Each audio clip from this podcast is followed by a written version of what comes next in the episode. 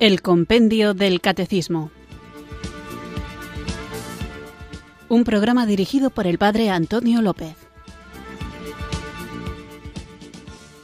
Muy buenas tardes, queridos oyentes de Radio María. Recibido un cariñoso saludo desde Irurzun, en Navarra, quienes sintonizáis una tarde más esta radio que cambia vidas, esta emisora de la Virgen, Radio María, para escuchar el programa El Compendio del Catecismo, nuestro espacio diario de formación católica en el que tratamos de conocer a fondo la fe que queremos vivir, compartir y defender. Estamos hablando del sacramento del orden y es muy importante que tengamos claro lo que significa este regalo que Dios ha hecho a su iglesia en el ministerio sacerdotal porque en él se encierra todo aquello que Cristo quiere darnos y Cristo no nos quiere dar cosas, sino que se nos quiere dar a sí mismo y en su creativo amor ha diseñado un admirable sacramento que es el de la Eucaristía para permanecer con nosotros todos los días hasta el fin del mundo,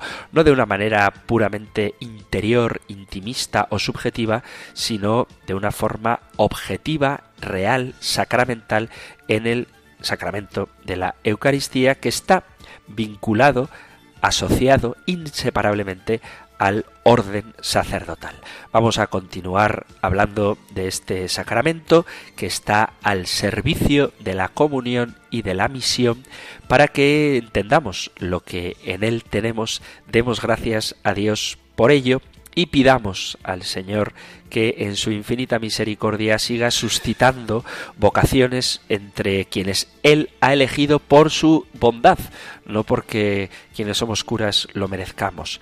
Hay muchos jóvenes que todavía se sienten llamados, quizá a alguno le asuste la idea de dejarlo todo por Cristo, pero os puedo asegurar por experiencia propia que aunque existen las dificultades, no hay camino de gloria sin pasar por la cruz, no existe tampoco nada más gozoso, más alegre, más plenificante que el responder con generosidad a la llamada que el Señor nos hace, sea cual sea. Puede ser la llamada a servirle en una vida matrimonial, en una vida familiar, y puede ser también, y esto es un privilegio, vuelvo a repetir, fruto de la misericordia de Dios y no de nuestros méritos, puede alguien sentir la llamada a ser sacerdote. Decir que sí al Señor, sea en el camino que sea, siempre y cuando la llamada la haya hecho Él, es el camino más seguro para alcanzar la felicidad relativa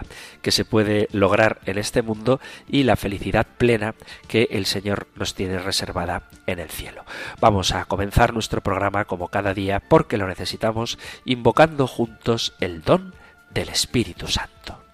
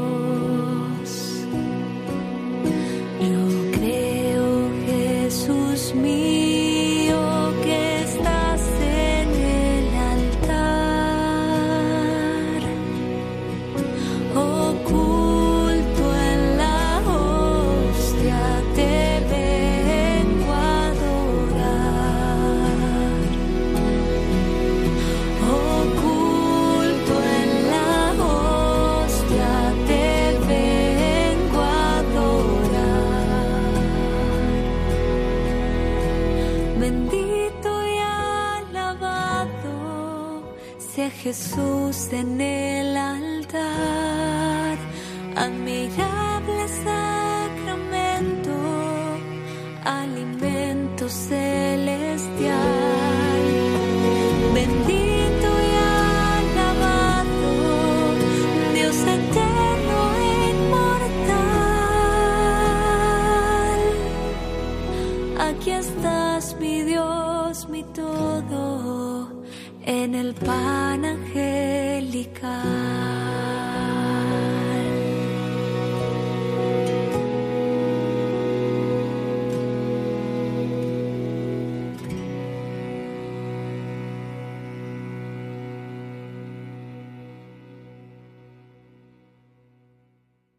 Hemos invocado al Espíritu Santo con esta canción eucarística porque si algo está relacionado con la Eucaristía es el sacramento del orden y si algo da sentido al sacramento del orden es precisamente la Eucaristía.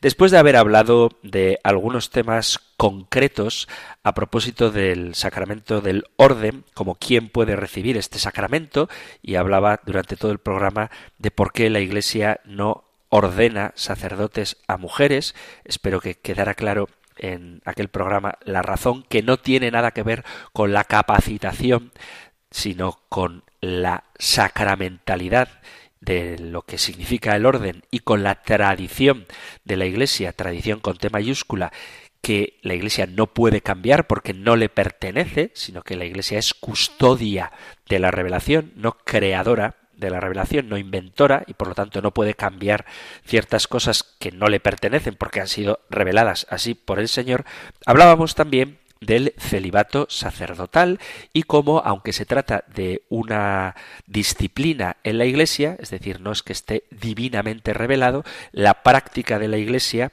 es esta, que el sacerdote debe ser célibe a imitación de Cristo, que se dio a todos los hombres y no contrajo matrimonio. Y precisamente algo que ver con esto, esta identificación con Cristo, tiene que ver la pregunta que vamos a tratar hoy. La podéis encontrar en el Catecismo Mayor en los puntos 1581 al 1589 y en el 1592. Nosotros escuchamos ahora la pregunta 335 del compendio del Catecismo. Número 335. ¿Qué efectos produce el sacramento del orden?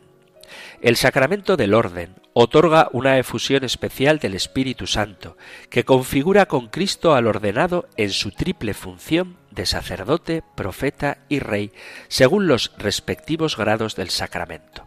La ordenación confiere un carácter espiritual indeleble, por eso no puede repetirse ni conferirse por un tiempo determinado.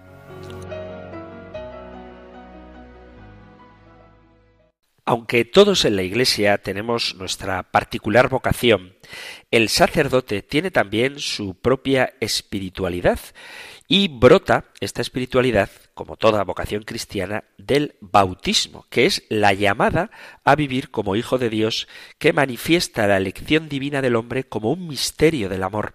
Pero es también responsabilidad del hombre discernir esta llamada del Señor para aceptarla o rechazarla. La llamada de Dios involucra toda la existencia del hombre para que dentro de esa llamada tenga como primacía la vocación de ser verdaderamente humano, recordando que el hombre, creado a imagen y semejanza de Dios, como dice el capítulo 1 del Génesis, tiene la capacidad de entrar en diálogo con Él y recibe la dignidad de ser hijo. La experiencia de ser hijos es la base de toda espiritualidad cristiana que debe ser profundizada y vivida, entendiendo que por el bautismo nos convertimos en sagrarios de Dios y templos vivos de la Santísima Trinidad, que mediante su gracia quiere alcanzar para nosotros la plenitud de la vida. En el bautismo nos hacemos miembros de la Iglesia en la que todos somos hermanos iguales en dignidad, llamados a vivir en comunión, instaurando en el mundo el reino de Dios. La respuesta del hombre a la llamada de Dios debe ser decidida, con una actitud de disponibilidad en el ejercicio de su libertad y en comunión con Dios.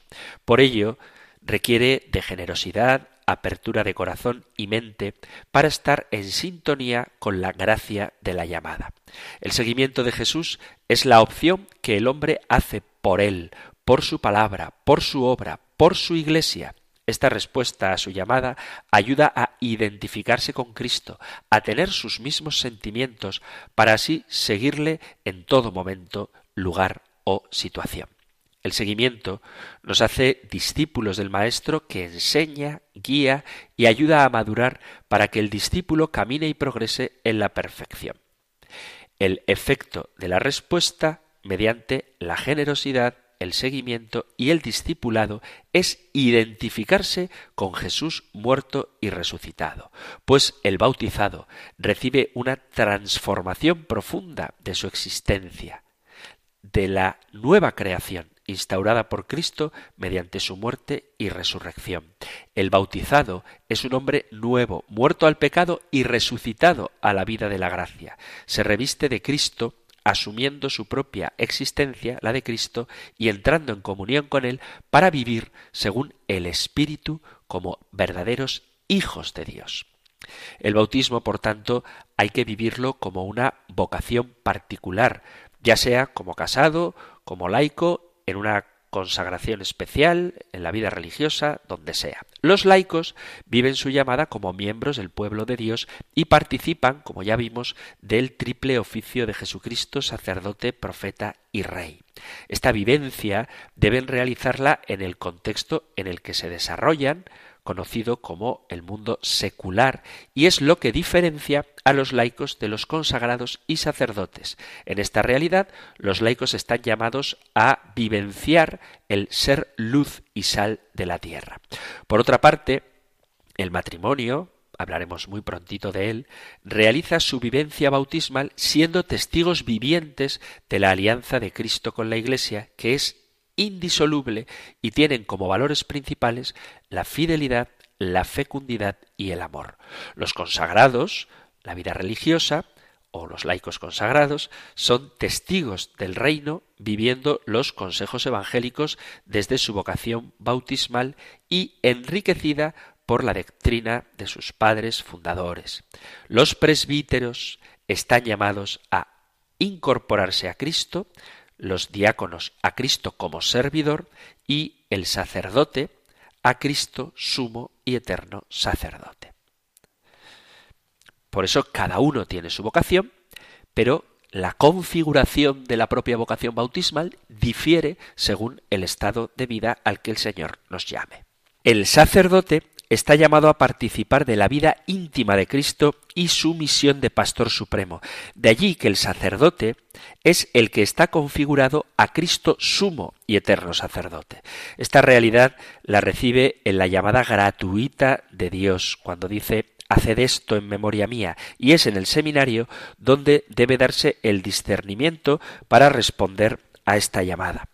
Desde estas palabras Jesús instituye el sacramento de la Eucaristía y del orden a la vez como un llamado, mandato, no para ser sacerdote a ratos, sino para toda la vida.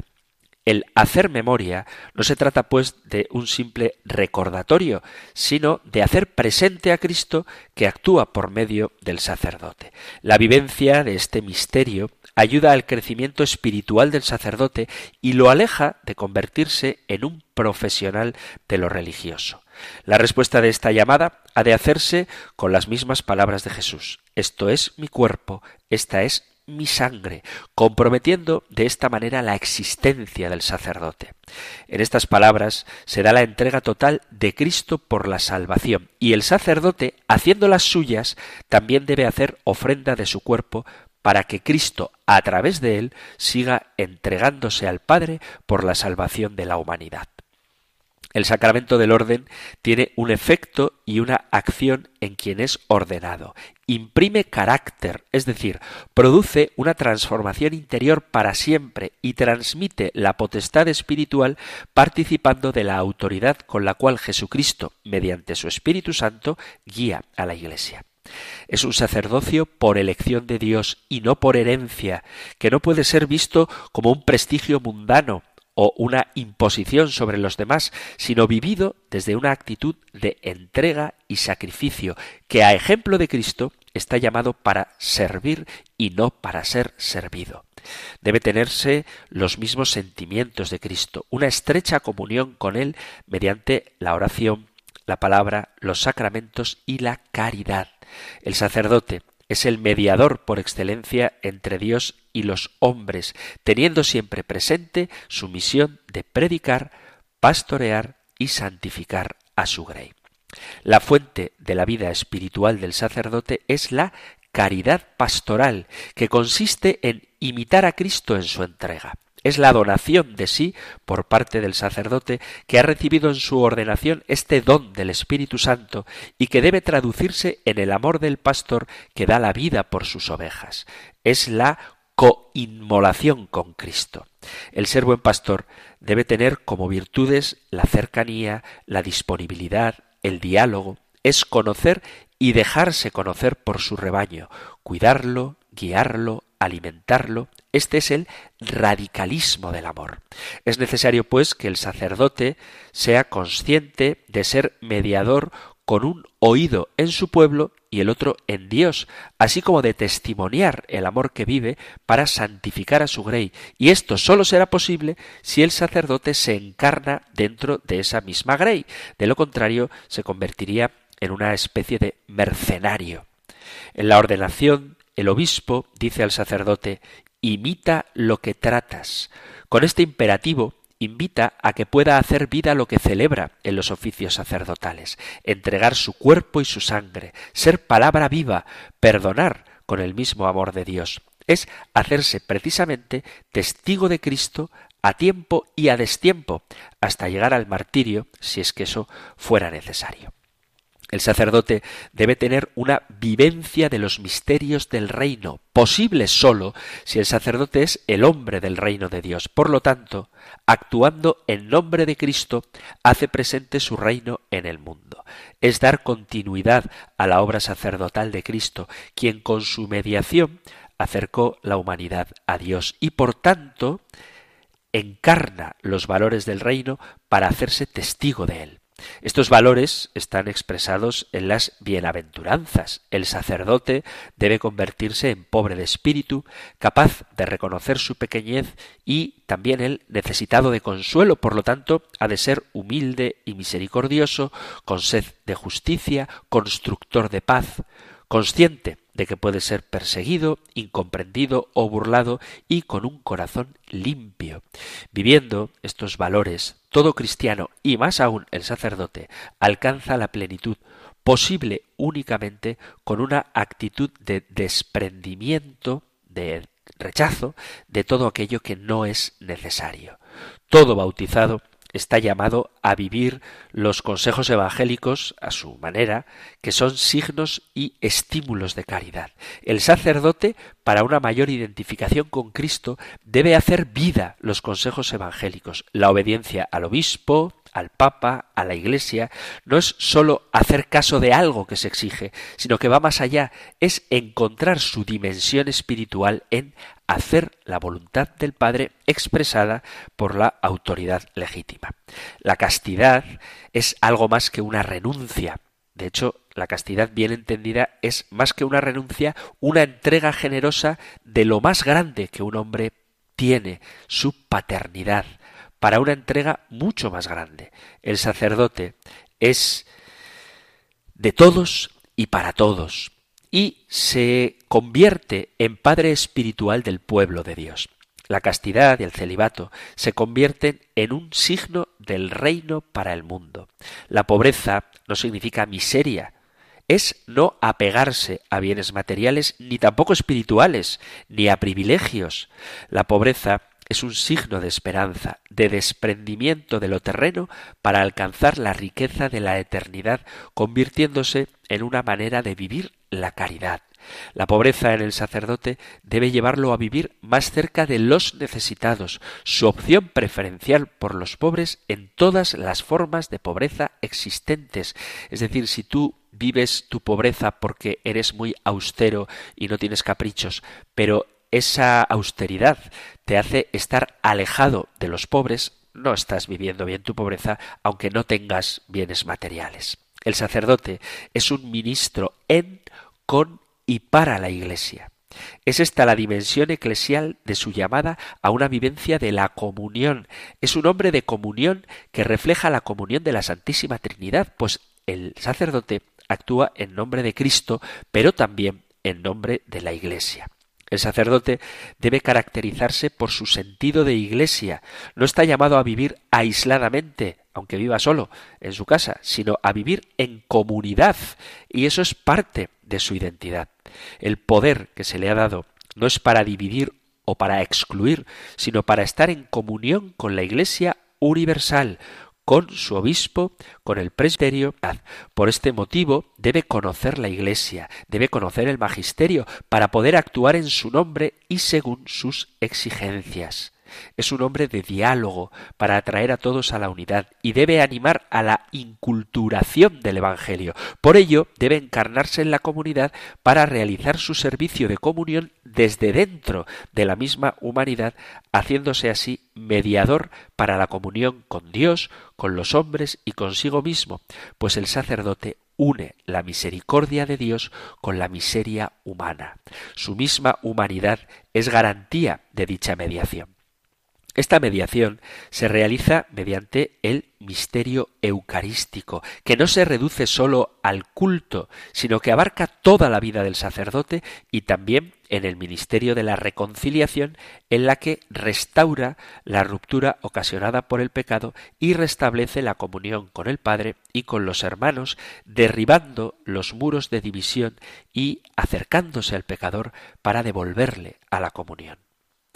Otro de los temas de interés del que hemos hablado un poquito por encima es la fraternidad sacramental con todo el presbiterio. Los que comparten el sacramento del orden comparten una misma identidad, están configurados a Cristo. Desde esta realidad se entiende que el vínculo existente es más fuerte que el vínculo de sangre, pues participan del mismo sacerdocio y de la misma misión y deben ser los primeros en dar testimonio del mandamiento del Señor de amarse los unos a los otros. También debe existir unión del presbiterio con su obispo, pues él se presenta como un padre para el presbítero y estando unido a él, se une el sacerdote a la Iglesia universal. El carisma del sacerdote es un don especial del Espíritu que le permite cumplir con su responsabilidad en nombre de Dios y de la Iglesia. La dimensión carismática del sacerdote está marcada por unos dones propios del sacramento del orden, que son el carisma de mediación, para crear comunión entre Dios y los hombres y de los hombres entre sí, es ser puente y ejemplo de vida. También el carisma pastoral, que es el don de ser pastor, al que se llama celo pastoral, a ejemplo del buen pastor. La profecía es el carisma que hace al sacerdote portavoz de la palabra de Dios para anunciar la verdad y denunciar el pecado, iluminando el camino del pueblo de Dios. Otro carisma del sacerdote diocesano es la diocesanidad, que le permite actuar en persona de la Iglesia, en comunión con el obispo y el presbiterio, haciéndole sentir parte de una diócesis, de una porción del pueblo de Dios que debe amar y servir. El carisma de la fraternidad sacramental le permite entender que puede haber diferencias de opiniones, de sensibilidades, de servicios pastorales, pero por el sacramento todos los sacerdotes tienen la misma dignidad y están llamados a ser familia en la comunión. En el tesoro de la espiritualidad de la Iglesia es importante definir los alimentos para la vida espiritual del sacerdote diocesano. El primero de ellos es, sin duda, la palabra de Dios y la tradición de la Iglesia, es decir, la revelación. La palabra es el alimento del cual el sacerdote se nutrirá para sus reflexiones personales, para su oración, sus homilías mediante la lección divina y así con la Iglesia debe llevar al sacerdote a conocer más la palabra de Dios para poder servir mejor a su comunidad. Para este conocimiento es de gran ayuda el conocer los documentos magisteriales del Papa o de los obispos de la Iglesia Universal. La vida sacramental representa un alimento que enriquece la espiritualidad del sacerdote, el sacramento de la reconciliación, la Eucaristía, la unción de los enfermos, vividos desde la contemplación, darán una mayor vitalidad y sentido al ejercicio del ministerio sacerdotal. El sacerdote debe ejercer la dirección espiritual, pero debe tener también él una constante dirección espiritual y revisión de vida para calibrar su ministerio y evaluar su vida espiritual. Por eso es importante propiciar momentos de compartir sacerdotal para poder encontrarse con sus hermanos sacerdotes y compartir su fe, sus problemas y su alegría sacerdotal.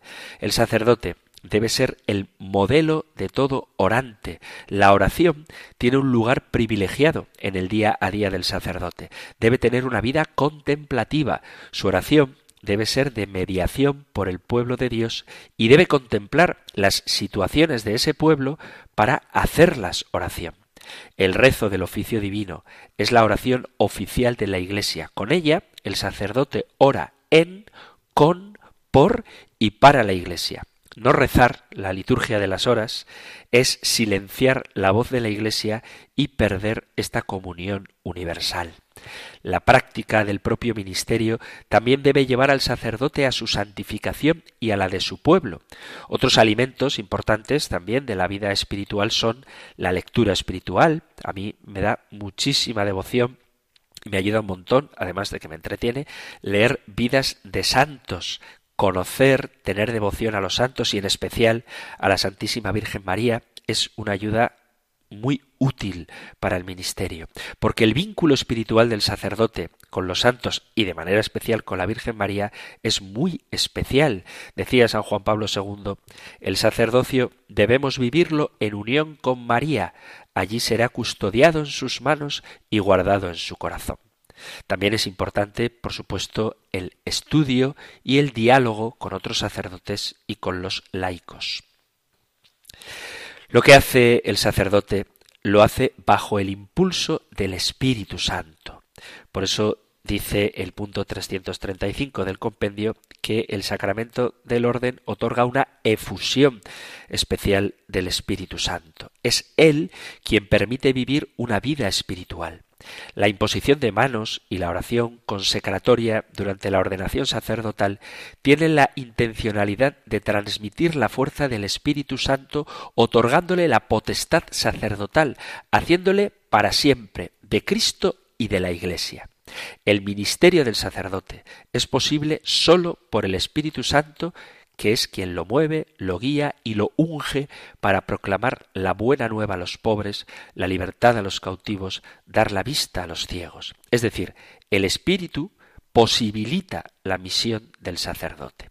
La Eucaristía y el orden son ambos fruto de la acción del Espíritu Santo. Él es el gran protagonista de la vida espiritual que aviva por medio de sus dones. El sacerdote en el ejercicio de su ministerio hace memoria del futuro escatológico, busca alcanzar la plenitud de la eternidad. La función mediadora sacerdotal hace del presbítero sacerdote víctima, pues éste, a ejemplo de Cristo que es sacerdote y víctima, debe ofrecer el sacrificio por la humanidad y ofrecerse él a sí mismo como víctima al Padre. Todos los creyentes están llamados a participar de esta realidad en cada Eucaristía, en espera de la plenitud de la vocación cristiana, que no hay que olvidarlo, es la vida eterna. Por ello, el sacerdote debe contagiar esperanza en esa llamada a ser santo y santificar, haciendo presente la vida eterna cuando celebra la Eucaristía, dando el pan de vida eterna, que es anticipo del banquete del reino. Hay que reavivar los sacerdotes, como dice San Pablo a Timoteo, la gracia recibida por la imposición de manos. Segunda carta a Timoteo, capítulo 1, versículo 6. Es decir, mantener viva la llamada de Dios y la respuesta a esa llamada, dejando que el Espíritu Santo sea quien guíe el propio ministerio sacerdotal. La espiritualidad del sacerdote no está aislada de la espiritualidad bautismal y debe ser vivida en comunión con toda la Iglesia, haciendo presente a Cristo en el mundo mediante el oficio sacerdotal, viviendo los consejos evangélicos como expresión de la vivencia del reino, siendo testigos de eso que están celebrando. Pero el mayor servicio que puede hacer un sacerdote es el de identificarse estrechamente con Cristo, convirtiéndose él mismo en víctima que se ofrece por la salvación de los hermanos. Vamos a hacer ahora una pequeña pausa musical y continuamos escuchando el compendio del catecismo aquí en Radio María.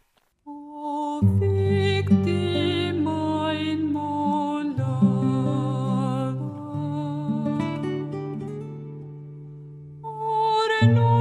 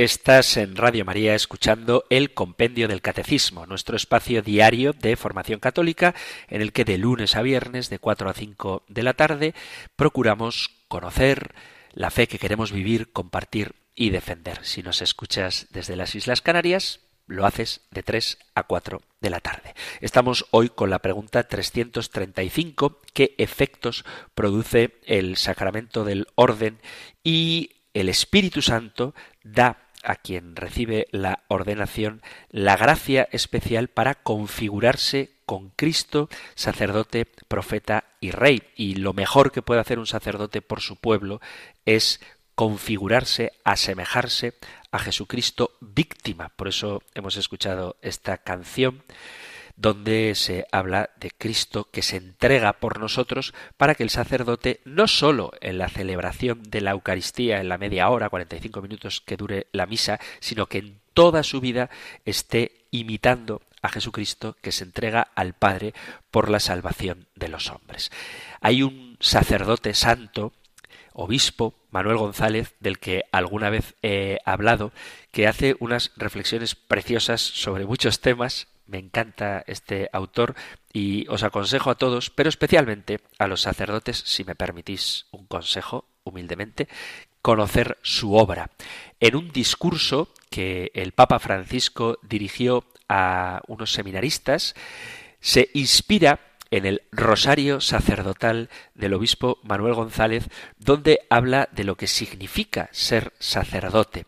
Dice el Papa Francisco, hablando a los formadores que hay dos tentaciones que existen, la de centrarse en lo malo, teniendo en cuenta solo las experiencias negativas, y la de intentar presentar un mundo idílico e irreal. Es por ello estoy citando al Papa Francisco, que manteniéndome en este tema de la oración, me ha parecido interesante un librito de un obispo santo de vuestra tierra, el Papa se está dirigiendo al seminario español, San Manuel González, que desgrana en un rosario sacerdotal lo bueno y lo malo que nos cuestiona, haciendo de ello una plegaria que por intercesión de nuestra Madre Inmaculada presentamos a Dios. Recuerden dice el Papa, que cuando sean sacerdotes su primera obligación será una vida de oración que nazca del agradecimiento a ese amor de predilección que Dios les mostró al llamarles a su servicio. Este es el primer misterio gozoso del que todo nace.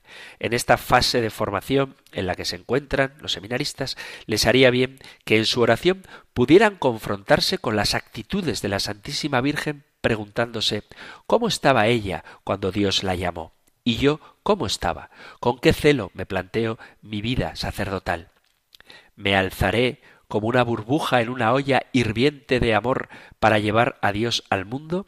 ¿Lo llevaré hasta los montes, a lo más arduo y penoso? El sacerdote no es un dominador de las almas por la plata y el oro. Su riqueza, su poder, es sólo una virtud del nombre de Jesús. Eso quiere decir hacerlo presente en la Eucaristía, en los sacramentos, en la palabra, para que nazca en el corazón de los hombres, ser en todo y siempre su instrumento. Para eso nos entregamos como Jesús en el templo, como víctimas, para la redención del mundo. Y en el último misterio gozoso hay una idea muy importante para toda la vida. Me refiero a Jesús perdido en el templo, a ese Jesús al que tengo que volver siempre a buscar en el sagrario, Piérdanse allí con él para esperar a sus fieles. El buen sacerdote sabe muy bien que mientras le queden ojos para llorar, manos con que mortificarse y cuerpo que afligir, no tiene derecho a decir que ha hecho todo lo que tenía que hacer por las almas que le están confiadas. Esta entrega prefigura lo que se puede meditar en los misterios dolorosos. Dios nos pide sacrificio, sacrificio del corazón, rindiendo nuestra voluntad como Él nos propone en Getsemaní.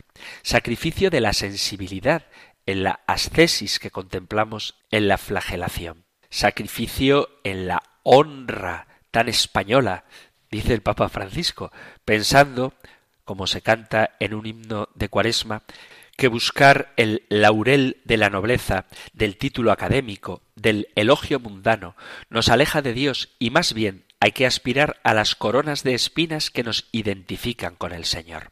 Ahí está el sacrificio de asumir la propia cruz y comenzar un camino muchas veces de abandono. Es el sacrificio de la vida. Mirando la cruz, alzamos los ojos al cielo y vemos nuestro destino. ¿Parece difícil? No lo es. Bastan cosas sencillas, la cama dura, la habitación estrecha, la mesa escasa y pobre, las noches a la cabecera de los agonizantes, los días muy temprano, abriendo la iglesia antes que los bares, y esperar acompañando a Jesús solo a los pecadores y a los heridos en el camino de la vida. Y llegamos a los misterios gloriosos, que son nuestra acción de gracias por la misa de Jesús en la cruz. Después del triunfo de la resurrección, Jesús entró en el santuario del cielo y desde allí perpetúa esta continua acción de gracias. Verlo sentado a la derecha del Padre nos llama a la esperanza y nos llena de regocijo porque nos asegura el paraíso. Para ello, Dios envía el Espíritu Santo, el único que puede enseñarnos estos misterios, y un día nos dará el don de ser verdaderos sacerdotes de Cristo que no dejemos nunca de gustar y rememorar este amor de predilección que se derrama y derramará abundantemente en nuestros corazones durante el resto de nuestra vida. Que no apaguemos nunca ese fuego que nos hará intrépidos predicadores del Evangelio, dispensadores de los tesoros divinos, que unamos nuestra carne a la de Jesús como María para inmolarnos con Él en el sacrificio eucarístico y también en la gloria de su triunfo. El ordenado, el sacerdote, está llamado a ser otro Cristo, a configurarse con Jesús, porque acepta su invitación y pone en práctica sus enseñanzas. El sacerdote no es una persona empeñada en buscarse a sí mismo, sino que vive con un espíritu de entrega para llevar a Dios a los demás. Los sacerdotes se ordenan para servir, no para mandar, no para brillar, sino para entregarse en una vida constante al servicio de todas las almas. Vivir plenamente la vocación es ejercitar el sacerdocio, configurarse con Cristo y toda la vida es darse a los demás para llevarlos a Dios. Nuestra felicidad sacerdotal se puede expresar diciendo que queremos a Dios, tenemos a Dios y llevamos a Dios a los demás.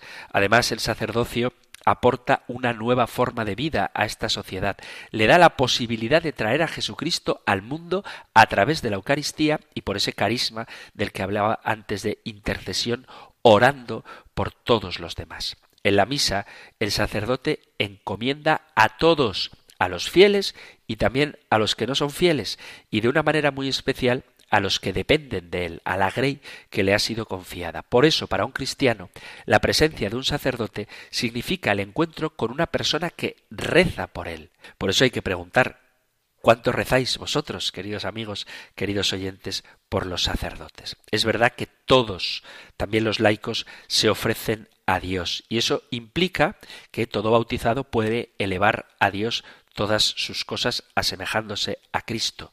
Todos ofrecemos el sacrificio de la misa, pero el sacerdote es la cabeza de Cristo y los fieles son los miembros. Somos parte de la Iglesia y del cuerpo de Cristo. El sacerdocio es un don que Dios da a aquellos que Él eligió como ministros y dispensadores de sus sacramentos, de tal forma que el sacerdote ideal es aquel que se esfuerza de verdad por ser otro Cristo.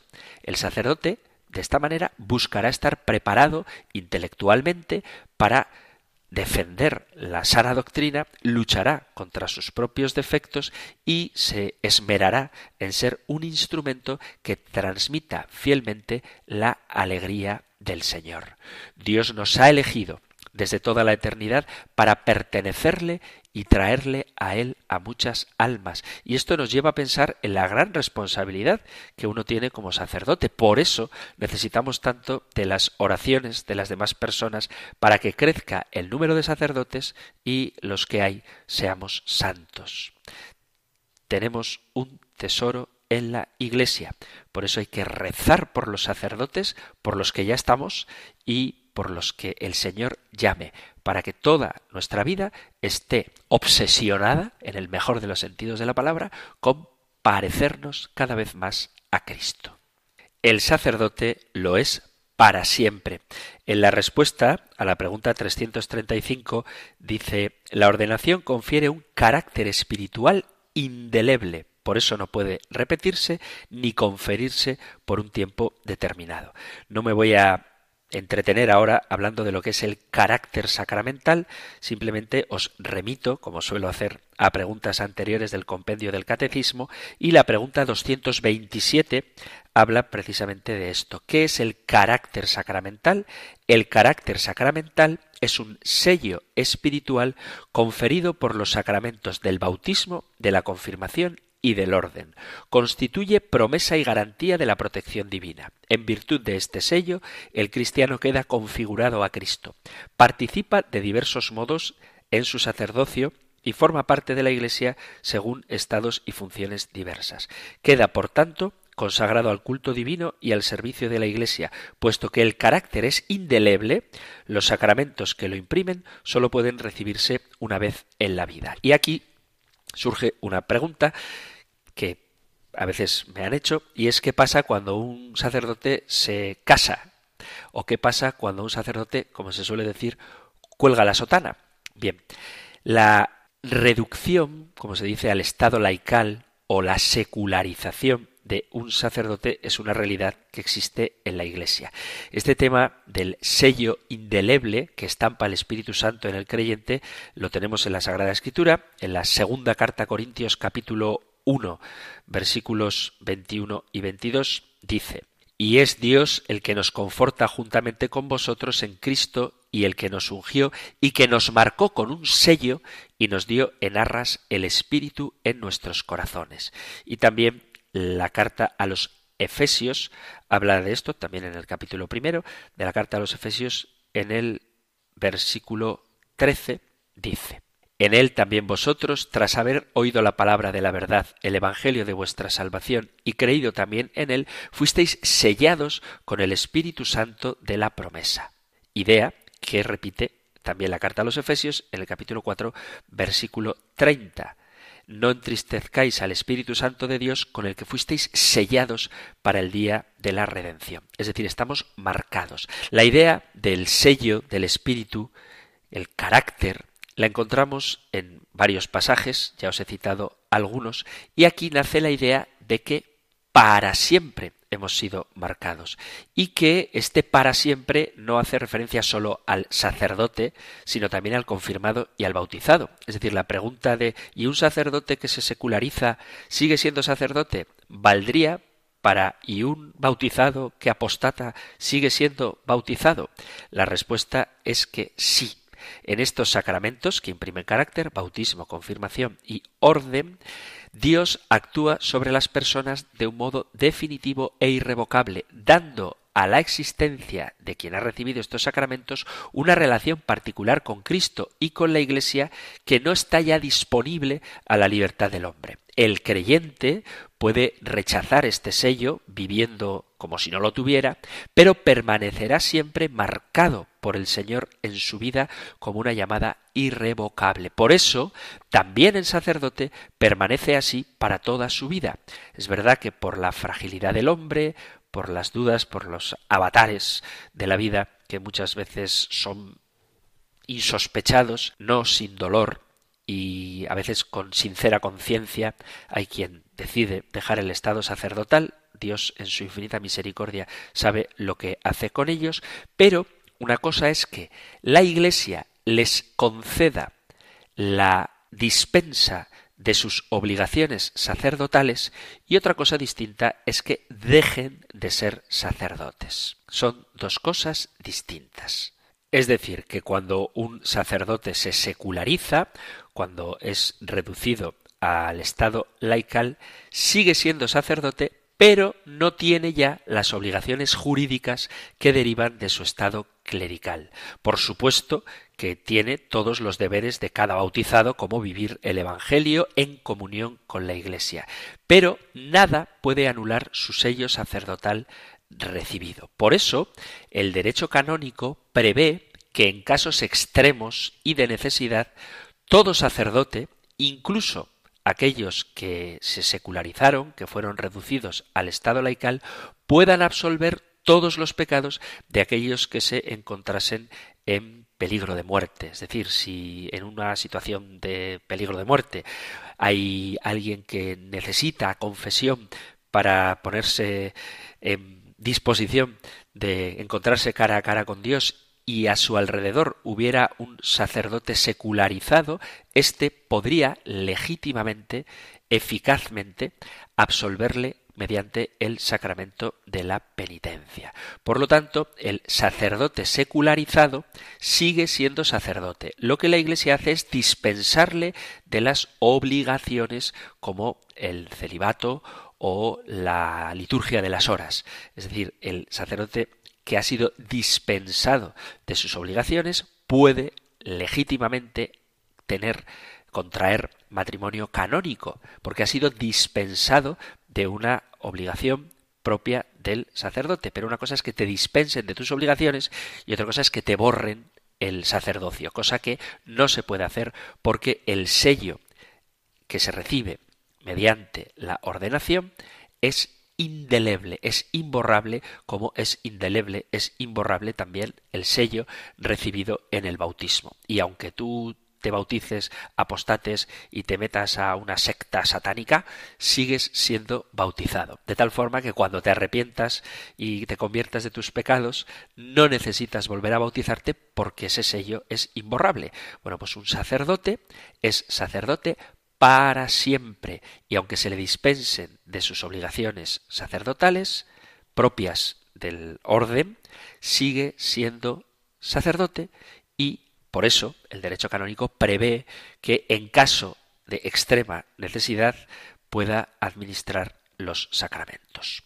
Existen, de hecho, muchos sacerdotes que, después de secularizarse, siguen llevando una vida cristiana ejemplar como esposos, lo único que no tienen permitido ejercer el ministerio sacerdotal.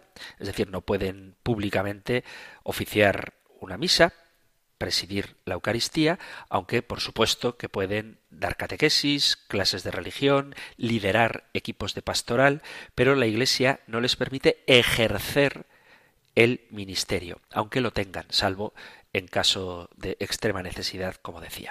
En resumen, el orden, la llamada del Señor y la gracia que da el Espíritu Santo permanecen para siempre. Otra cosa es que ésta se ejerza o no.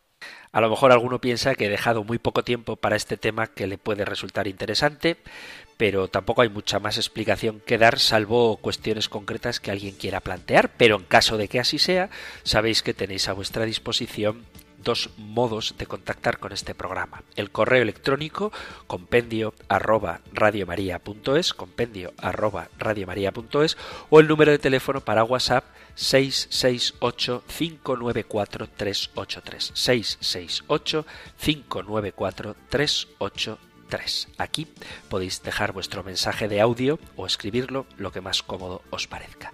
Si ha quedado alguna duda con respecto a los sacerdotes secularizados o a los efectos que produce el sacramento del orden o a cualquier tema que tenga que ver con nuestra fe católica, podéis enviarlas al correo electrónico o al número de teléfono para WhatsApp. Terminamos ahora recibiendo la bendición del Señor. El Señor te bendiga y te guarde, el Señor ilumine su rostro sobre ti y te conceda su favor, el Señor te muestre su rostro y te conceda la paz.